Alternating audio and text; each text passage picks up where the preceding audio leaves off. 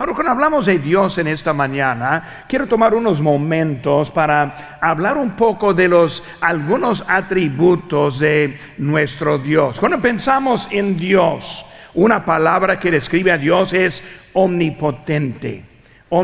es todopoderoso. Hoy en día vivimos en un tiempo cuando el mundo quiere tratar de controlar a Dios. Hay mucho acerca del cambio de clima o de vida extraterrestre o también de un meteoro que va a chocar con el planeta. Dios es todopoderoso. Nadie le va a controlar. Nadie le va a poner en su lado. Él va a poner a todos en su lado. Cuando hablamos de Dios es omnipotente, también omnipresente. Por eso podemos experimentar la, la, presencia en esta mañana igual como otras iglesias al mismo tiempo. Es eterno. No hay principio con Dios, no hay fin con Dios. Es inmutable. No vamos, va a cambiar. Su, palabra está establecida. Cuando nosotros predicamos esta mañana, vemos palabra que ha sido aquí por muchos siglos y siempre es igual nuestro Dios. Es soberano. Es soberano. Su voluntad será hecha. Nadie la va a cambiar. Pero también en esta mañana quiero poner un momento para pensar en su omnisciencia. Él es un Dios omnisciente. Él sabe todo lo que hay. Él conoce a todos los que van a ser salvos. Él conoce cada pecado que ha cometido. Él conoce cada pensamiento que pasa por nuestra mente. Por eso cuando vamos delante de Dios en esta mañana, hay que entender que vamos delante que uno que sabe todo. Ese fue el caso de esta historia en esta mañana, cuando vimos a esta mujer llegando al pozo, hablando con Jesucristo, no sabiendo que era Dios en la carne, no sabiendo que era omnisciente, no sabiendo que él iba a decir todo lo que hubo en su vida. Así es el Señor Jesucristo. Entendiendo, entendiendo eso, para mí vemos uno de los textos más interesantes de la Biblia. Cuando dice le era necesario pasar por Samaria. Le era necesario pasar por Samaria. Cuando hablamos de Samaria, un lugar rechazado por los judíos, una samaritana ella es una mujer, no a una judía, sino a una samaritana, una mujer. Y pues no quiero que nadie se enoje conmigo, pero en esos tiempos no hablaban con mujeres, sino con hombres. Vemos algo cambiando en ese momento que Jesús quería hacer en ese momento. Vemos que ella fue una rechazada por los judíos. Vemos rápidamente aquí en versículo 27, dicen esto, vinieron sus discípulos y se maravillaron de que hablaba con una mujer. Sin embargo, ninguno dijo que preguntas o que hablas con ella, sorprendidos. Le era necesario pasar por Samaria, sabiendo ¿Qué clase de mujer fue esta? Cinco mujeres habían tenido. Y a la persona, al hombre que tenía ese momento, ni era su esposo. Y él ahora está hablando con él. Por eso vamos a estar viendo incómodo. Vemos ahora en versículo 16. Cuando dice Jesús le dijo, ve llama a tu marido y ven acá. Respondió la mujer, le dijo, no tengo marido. Jesús le dijo, bien has dicho, no tengo marido porque cinco maridos has tenido. Y el que ahora tienes no es tu marido. Esto has dicho con verdad. Qué vergüenza. Qué momento para ver que estoy hablando con Dios en omnisciente. Esta mañana, con sus notas en la mano, quiero que aprendamos unas verdades que nos pueden ayudar nuestras vidas. y aplicaciones que puede servir para cada uno que está presente en esta mañana. Número uno, vemos la necesidad de Cristo. La necesidad de Cristo. Versículo 4 dice, le era necesario pasar por Samaria. Cuando vemos ahora la necesidad de Cristo, vemos que su necesidad, inciso A, era caminar a la, necesidad. Su necesidad era caminar a la necesidad. ¿Le era necesario pasar? Para él no. Para ella sí. Para ayudarle a él no. Para ayudarle a ella sí. Pues su necesidad que vemos fue algo basada en la necesidad de otra persona. Cristo no tiene necesidad. Él es Dios. Su necesidad que tiene siempre está basada en nuestra necesidad.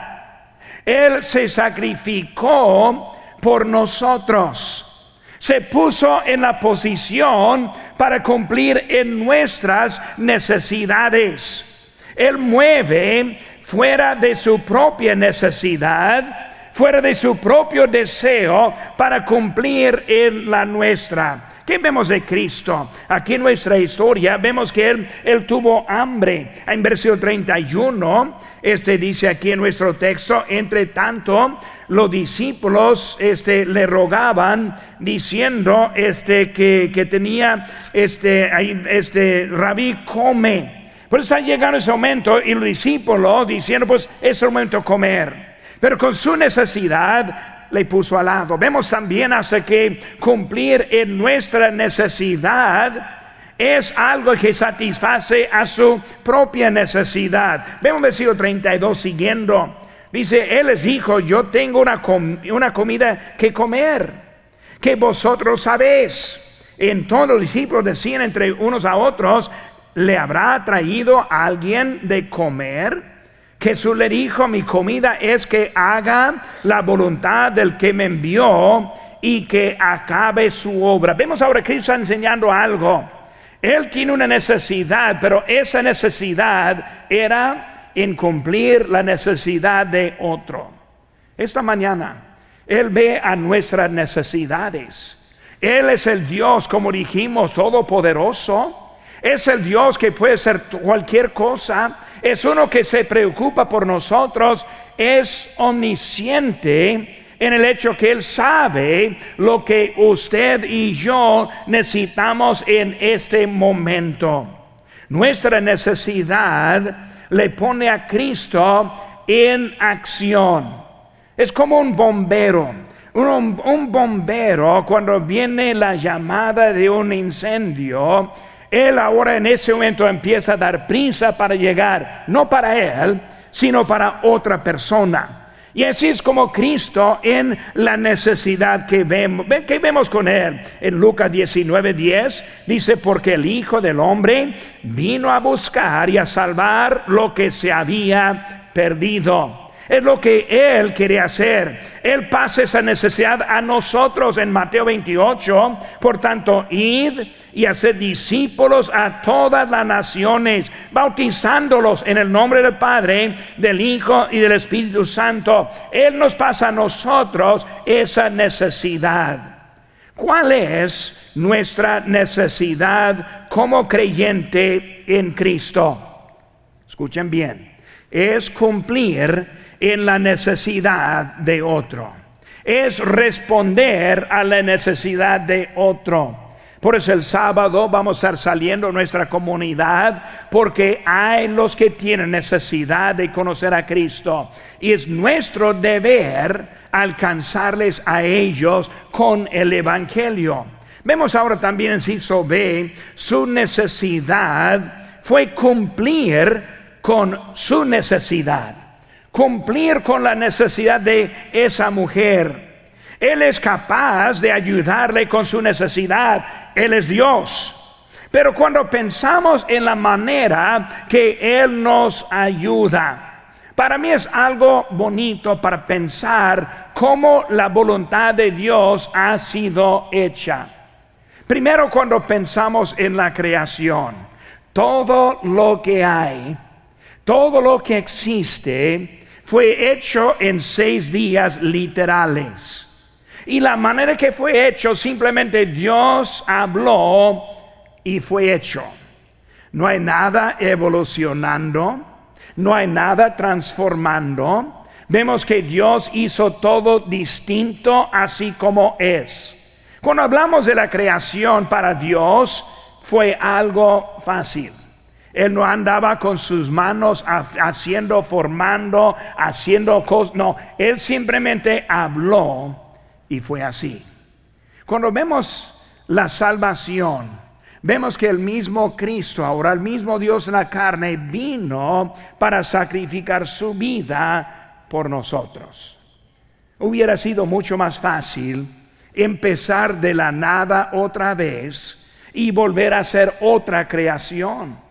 Hubiera sido mucho más fácil deshacer de nosotros, enviarnos a nosotros aparte de Él al infierno para siempre, pero Dios en su gracia, en su amor, escogió algo más difícil. En vez de seis días hablando y haciendo, ahora Él se hizo sacrificio por nosotros.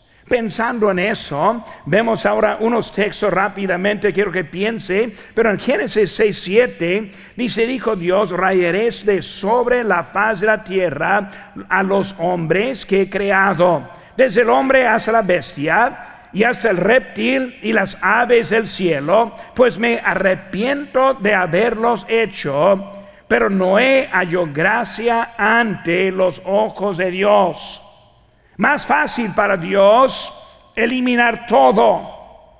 Más fácil para Dios hacer todo de nuevo. Rápidamente buscan conmigo, hermano, libro de, de, de Éxodo, Éxodo capítulo 32.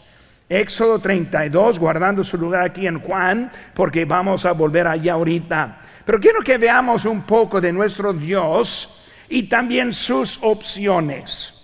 Cuando vemos el amor de Dios a nosotros, es un amor que le costó. Un amor que no tenía que hacer. Pero de su amor a nosotros es algo que debemos entender que tan grande es el amor. Aquí en Éxodo 32, versículo 9 dice, dijo más Jehová a Moisés, yo he visto a este pueblo, que por cierto es pueblo de dura servicio Ahora pues déjame que se encienda mi ira en ellos y los consuma. Y de ti, hablando Moisés, yo haré una nación grande.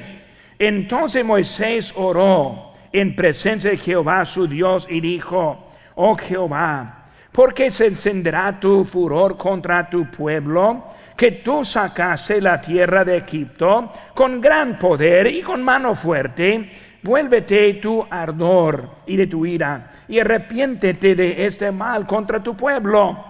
Acuérdate de Abraham, de Isaac, de Israel, tus siervos, a los cuales has jurado por ti mismo que les ha dicho, yo multiplicaré vuestra descendencia como las estrellas del cielo y daré vuestra descendencia toda esta tierra de que he hablado y tomarán por heredad para siempre. Entonces Jehová se arrepintió del mal que dijo y había de hacer a su pueblo.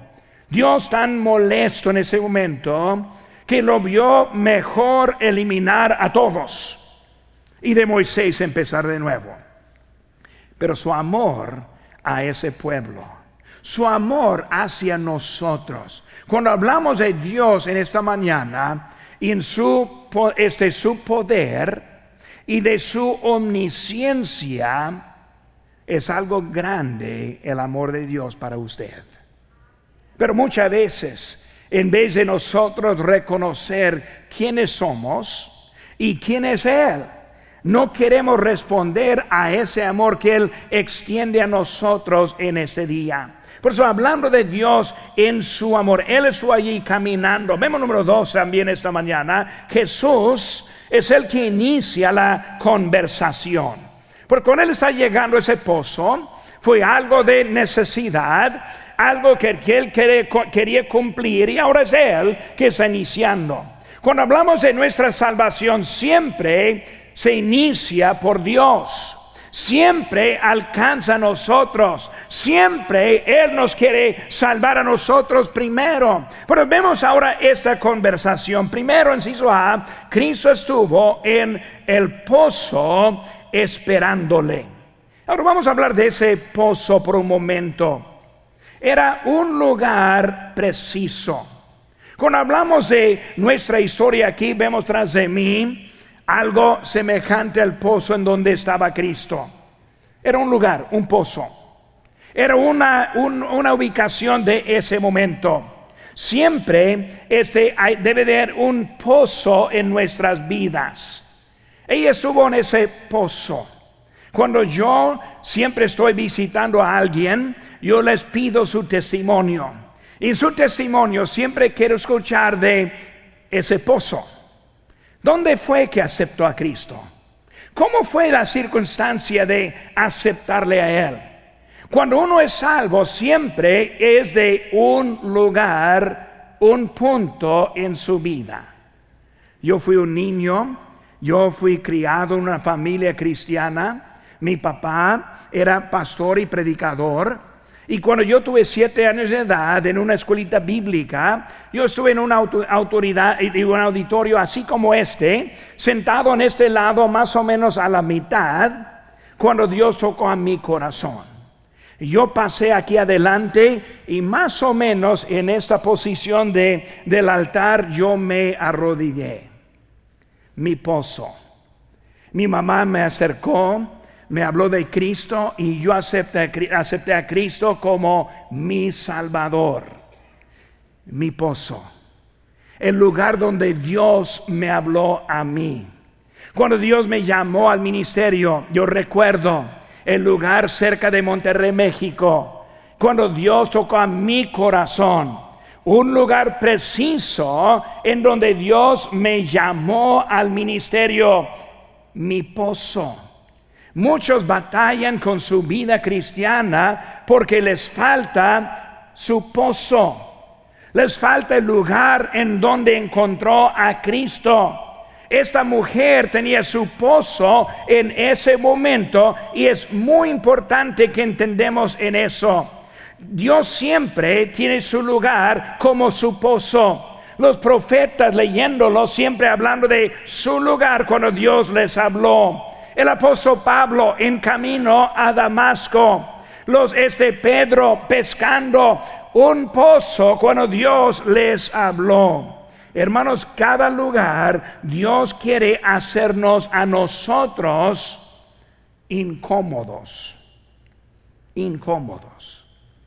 Cuando yo vine a la presencia de Dios arrodillado, humillado.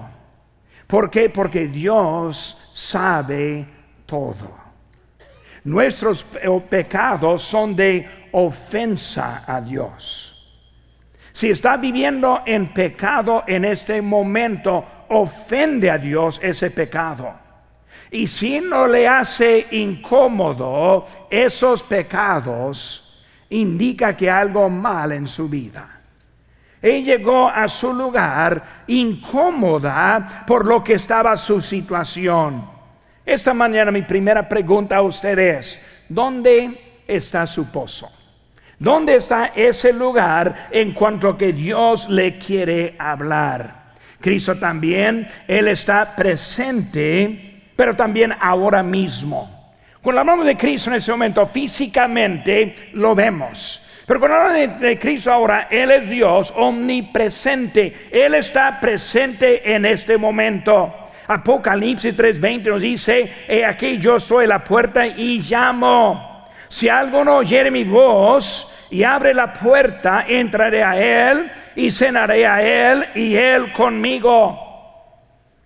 Está la puerta y llamando. Oyen, Dios aquí está. Está tocando. Está esperando. Quiere hacer algo grande en tu vida. Pero tiene que entender su presencia en esta mañana. No es de su voluntad, es de la voluntad de Dios. Cristo se movió al pozo. Cristo se puso en esa situación. Él está aquí en ese momento buscando a los que están perdidos ahora.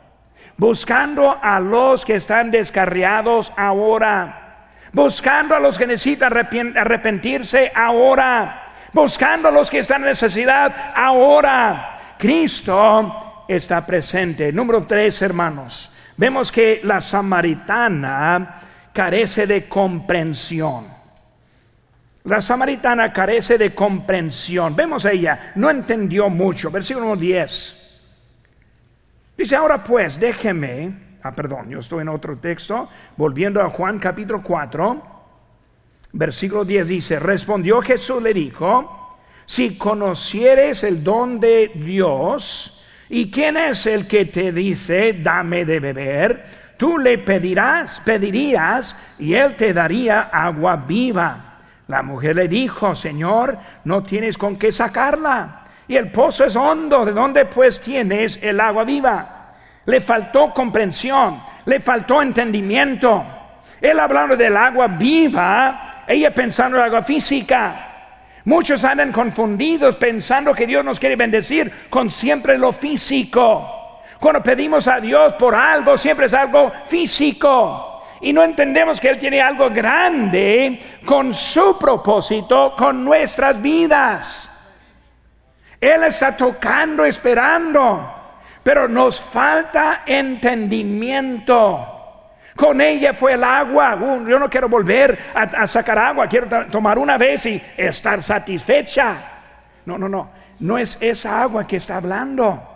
Él está hablando agua de va a satisfacerte en tu vida espiritual con Dios.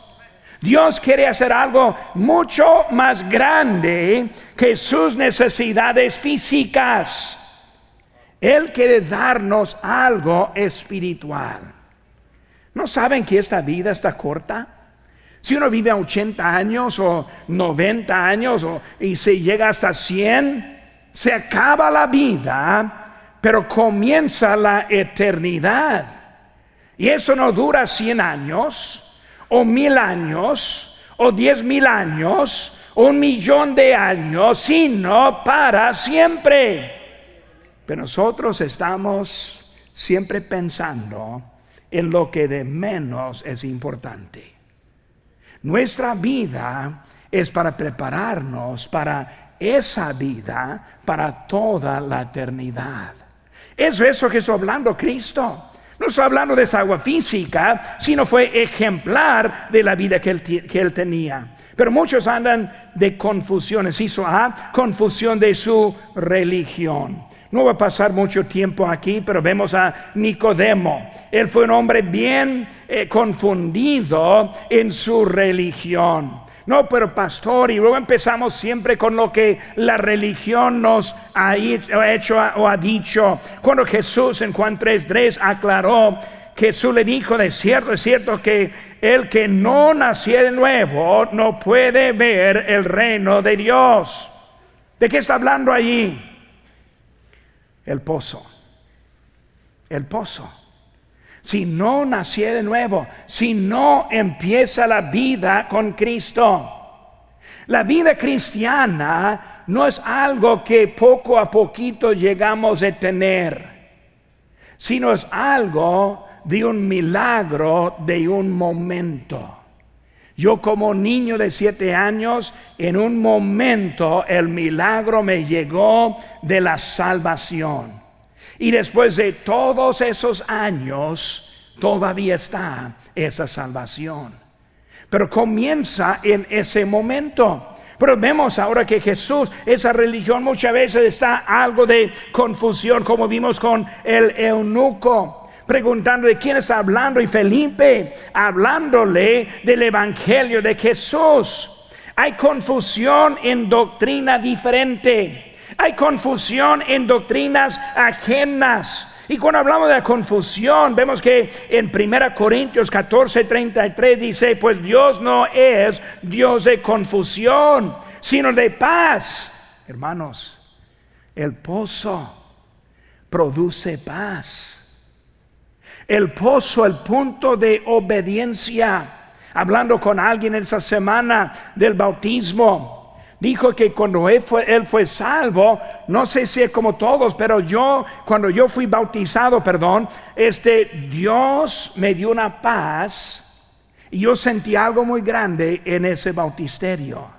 No es que el agua es un agua santa, simplemente la obediencia produce la paz.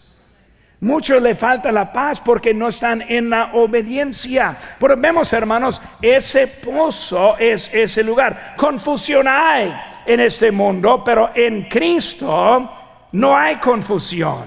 Confusión en la realidad, en la realidad. Cuando vemos la realidad de esa mujer, de veras, Cristo era necesario para ti desviarte para una mujer tan pecadora como esta. Una mujer viviendo en esa situación. Cuando vemos a Cristo llegando en ese momento, cuando vemos la realidad, el mal hecho en la cruz, no, Él merece, la, déjele morir. La realidad de nuestras vidas. Es muy fácil ver a esa mujer y pensar qué tan mal es ella. Recuerden, Cristo ve cada mal pensamiento que tiene. Él sabe cada, pecado que usted está cometiendo. Él sabe lo que estuviste viendo anoche. Todo está abierto delante de Él. Pero nosotros en nuestra soberbia, pensamos, esa mujer no merece, hermanos, nosotros no merecemos el toque de Dios. Es una oportunidad que Él le presenta ahora mismo. Pero aunque hay una, una este, oportunidad presentada, muchos van a decir, no, pues pastor en otro día. Voy a seguir un poco más en el estado como estoy. Esa mujer tuvo esa oportunidad y vemos como ella respondió a esa, este, esa realidad. Vemos ahora también, número cuatro, hermanos, vimos primero la necesidad de Cristo. Y Jesús inicia la conversación, la samaritana carece de comprensión. Ahora, número cuatro, vemos que Cristo le muestra compasión. Le muestra compasión. Versículo 16. Jesús le dijo, ve, llama a tu marido y ven acá. Qué misericordia. Él ahora está hablando con una mujer viviendo en adulterio, habiendo tenido cinco maridos y quién sabe qué más en su vida. Pero vemos ahora la misericordia de Dios extendida a ella. Pero hermanos, esa misericordia comenzó con la necesidad del arrepentimiento.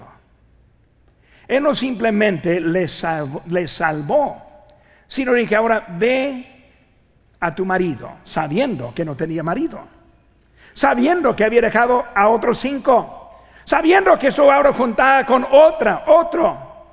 Él ahora con su misericordia en ese momento.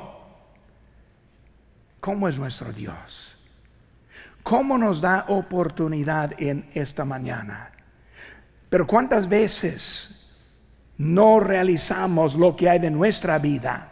Vemos a una mujer tan mala como esa, o como otros tan malos como son, y no, son, no entendiendo nuestra propia necesidad. Cristo quiere cumplir en nuestra necesidad. Hay compasión. Cuando vemos eso, Cristo sabe todo. Él sabe todo. De veras, hermanos, qué incómodo Él sabe todo. No le puede decir nada a Él que Él ya no lo sabe. Él sabe cualquier pecado que ha pensado o ha hecho. Vemos en, como Él sabe todo en Mateo 9, cuando dice, conociendo Jesús los pensamientos de ellos, dijo, ¿por qué pensáis mal en vuestros corazones? Él sabiendo los pensamientos. En Juan 10:30, yo y el Padre uno somos, somos iguales en la omnisciencia. Es nuestro Dios, pero misericordioso hacia nosotros. Enciso B, Cristo quiere salvar a todos. Cristo quiere salvar a todos.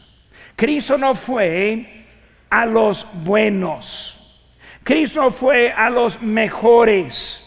Vemos que le era necesario dejar ese camino, ir por otro camino, a una raza que fue rechazada, una mujer es la peor de otras, para alcanzarle con esa salvación. Él quiere salvar a todos. No hay ninguno aquí presente que se fuera del amor de Dios para la salvación. Él te quiere salvar. Cuando hablamos de esto, Dios esta mañana, Él ahora está buscando a salvar. Él sabe todo, Él quiere salvar a todos. Ahora vemos también ese mismo pozo. Y cuando pensamos en ese pozo, hubo otra cosa que pasó. Dice, dejó su cántaro. Dejó su cántaro. Cuando pensamos en ese cántaro, pensamos en cómo Dios quiere salvar, pero ella dejó su cántaro. Recordando el propósito de ir a ese pozo fue por agua, pero salió sin el propósito por lo cual que llegó. Ese pozo se convirtió a algo diferente en su vida. No estoy pensando en esa agua, estoy pensando en esta agua. No pensando en lo físico, sino pensando en lo espiritual. Dejó el cántaro Hermano, cuando uno encuentra a Cristo, Cristo hace algo en su vida y le transforma. Deja el camino antiguo. Deja los deseos de antes. Cuando Dios entra, Él nos transforma y Él nos da algo diferente en nuestras vidas. Muchas veces hay unos que están inseguros de su salvación porque nunca tuvieron su encuentro con Cristo en su pozo, en su lugar, en cuando que Dios agarró a su corazón. Él ahora está pidiendo y esperando nuestra reacción como esta mujer. Esta mujer transformada fue. Esta mujer trajo a otros a los pies de Cristo. Esta mujer no salió igual como después. En nuestro texto vemos que Dios quiere darnos la vida eterna. Primero Juan 5:10 dice, el que cree en el Hijo de Dios tiene el testimonio en sí mismo. El que no cree a Dios le ha hecho mentiroso porque no ha creído en el testimonio que Dios ha dado acerca de su Hijo. El Hijo es el único camino a la salvación.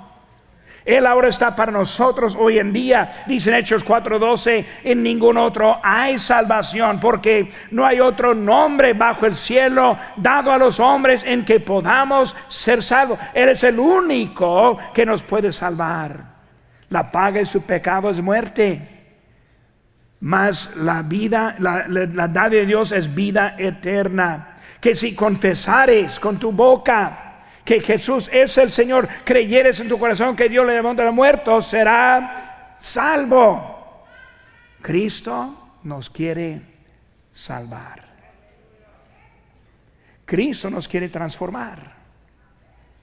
Cristo quiere cumplir en su vida esa agua para que esté satisfechos espiritualmente para toda la eternidad.